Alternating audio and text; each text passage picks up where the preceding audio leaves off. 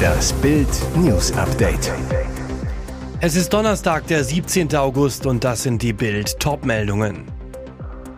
Unfassbare Vertragsforderungen enthüllt. Neymar wollte acht Luxusautos und drei Saunen. Die Fliegerrangordnung der Ampel. Wegen Feser musste Baerbock den Pannenjet nehmen. Bayerns Bundesligastart, der Kane Countdown. Unfassbare Vertragsforderungen enthüllt. Neymar wollte acht Luxusautos und drei Saunen. Bei diesen verrückten Forderungen wird den Fans schwindelig. Mit Neymar ist der nächste Superstar in die Wüste gewechselt. Bei Al-Hilal unterschreibt der Brasilianer einen Zweijahresvertrag mit Option auf ein weiteres Jahr. Das irre Gehalt 100 Millionen Euro pro Jahr. Doch damit nicht genug. Neymar hatte noch einige weitere verrückte Forderungen. Die englische Sun berichtet von den verrückten Wünschen des Superstars und die lassen sich mal so richtig sehen. Neben dem Monstergehalt möchte Neymar acht Luxusautos für sich und sein Umfeld, darunter ein Bentley Continental GT, ein Aston Martin DBX und ein Lamborghini Huracan.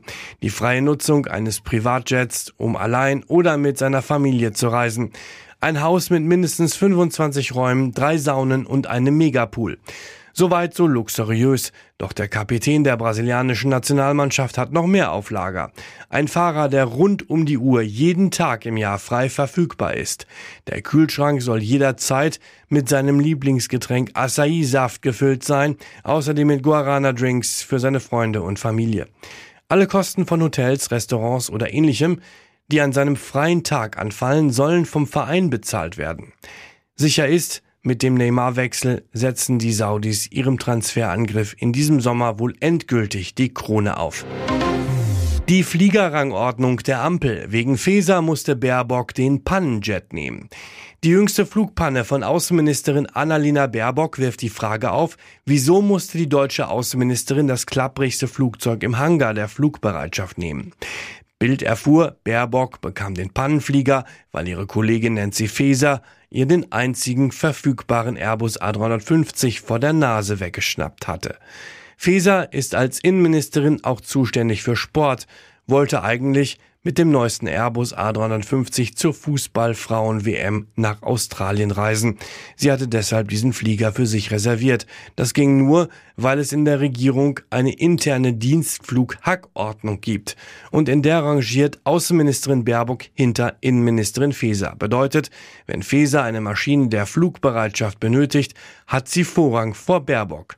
So blieb für Baerbock für ihren Flug nach Australien nur die alte Konrad Adenauer, die prompt in Abu Dhabi strandete.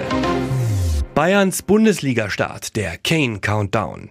Er kann es kaum noch abwarten, würde am liebsten heute schon spielen. Aber Bayerns 100 Millionen Superstar Harry Kane muss noch bis Freitag 20.30 Uhr seinem Anpfiff in der German Bundesliga im Bremer Weserstadion entgegenfiebern. Bild erklärt den Kane Countdown.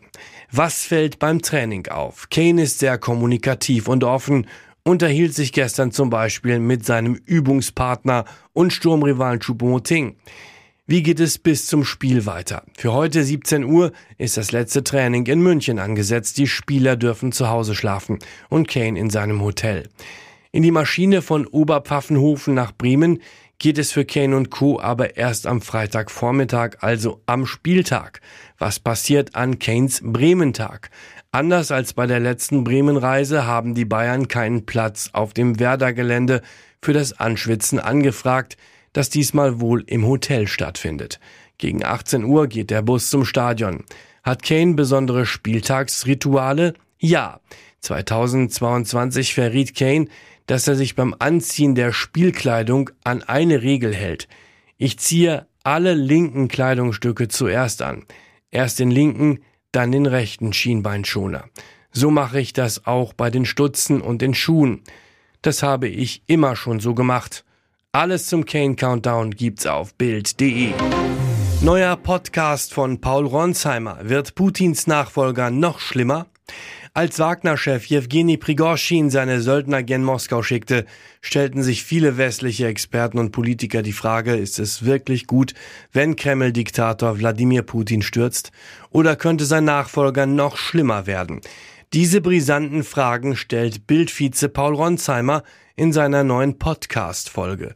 Dazu trifft Ronsheimer einen Mann, der Putin die Macht streitig machen will, den der Kreml vernichten will wie eine Ratte. Der Russe Denis Nikitin dringt mit seiner kleinen Gruppe von Kämpfern immer wieder auf russisches Territorium vor, liefert sich schwere Gefechte mit der russischen Armee und ruft die Russen zum Widerstand auf. Auf russischem Boden nimmt er Videos auf, in denen er Putin und seine Generäle auslacht. Nikitins Anti-Putin-Aktionen sorgen weltweit für Faszination und Begeisterung. Aber sollten sie das? Denn Nikitin ist kein gewöhnlicher Widerstandskämpfer, sondern ein Rechtsextremist und Neonazi. Er will Russland befreien, das Regime stürzen und dann ein neues Land gründen, nur für ethnische Russen, ohne ethnische, religiöse oder sexuelle Minderheiten. Um den rechtsextremen Russen in der Ukraine zu treffen, musste Ronsheimer sich die Augen verbinden lassen. Dann brachten ihn Nikitins Männer an einen unbekannten Ort in der Nähe von Kiew. Mehr dazu hören Sie im Bild-Podcast Ronsheimer. Betrugsvorwürfe nach nur einem Jahr Ehe von Britney Spears am Ende? Diese Beziehung klingt toxic. Sie schipperten mit Glamour und VIP-Gästen in den Hafen der Ehe. Jetzt soll alles vorbei sein. Nur ein Jahr danach Anfang Juni 2022 gaben sich Britney Spears und Model Sam Asghari das Jawort. In der Hochzeitsgesellschaft Megastars wie Madonna, Paris Hilton und Drew Barrymore. Was nach der romantischen Zeremonie in Kalifornien perfekt schien, bröckelte offenbar schnell. Wie TMZ erfahren haben will, soll es letzte Woche mächtig Krach gegeben haben. Sam soll Britney demnach mit Betrugsvorwürfen konfrontiert haben. Nach dem Zoff soll der Fitnesstrainer aus dem gemeinsamen Haus ausgezogen sein. Ein Insider verrät dem Promi-Portal, es ist nur noch eine Frage der Zeit, bis Sam die Scheidung einreicht. Denn es soll schon seit Monaten große Probleme in der Ehe geben. Weil sich die beiden immer wieder anschrien, soll er nur noch selten im gemeinsamen Haus geschlafen haben, so TMZ. Gerüchte über das Ehe aus gibt es schon seit Monaten. Als der Sportler im März ohne seinen Ehering unterwegs war, wurden diese nur weiter befeuert. Die Sängerin hat sich zur vermeldeten Trennung bisher nicht geäußert. Sams Manager kommentiert auf Bildanfrage schmallippig, ich kann dazu derzeit nichts sagen. Und jetzt weitere wichtige Meldungen des Tages vom Bild Newsdesk. Es ist ein lauschiger Sommerabend in Lauenburg südöstlich von Hamburg, als Krankenpfleger Elias B. abends mit seinem American Staffordshire Terrier Chapeau eine letzte Gassi-Runde um den Block geht. Alles ist wie immer, die meisten Anwohner in dem ruhigen Wohngebiet schlafen bereits.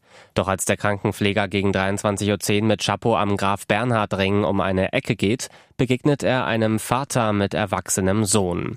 Wie aus dem Nichts eskaliert die Situation beim Gassigang. Der Hundebesitzer plötzlich schrie der Vater Scheiß Hund und schlug mit einer Metallstange, die er in der Hand hatte, auf meinen Hund ein. Es kommt zwischen den drei Männern zu einer Auseinandersetzung. Kurz darauf verschwindet der aufgebrachte Vater kurz, holt offenbar aus seinem Handwerkerauto eine Axt. Elias B. Ich sah im Augenwinkel, wie der Vater ausholte und mit der mitgebrachten Axt auf mich einschlagen wollte. Sein Terrier reißt sich los und verteidigt sein Herrchen. Chapeau biss zuerst dem Vater in den Arm, berichtet Elias B. Da nahm sich der Hund auch den 19-jährigen Sohn vor. Elias B. sagt, wenn mein Hund mich nicht geschützt hätte, wäre ich jetzt tot. Er hat mein Leben gerettet. Der 43-jährige Axtangreifer kommt schwer verletzt in eine Klinik. Auch sein Sohn erleidet Bisswunden an den Arm. Krankenhaus. Nach Bildinformationen sollen zum Zeitpunkt des Angriffs Vater und Sohn erheblich alkoholisiert gewesen sein. Nachbarn berichten, dass das Vater-Sohn-Gespann offenbar bekannt dafür sei, Hunde zu hassen. Beide waren für Bild nicht erreichbar.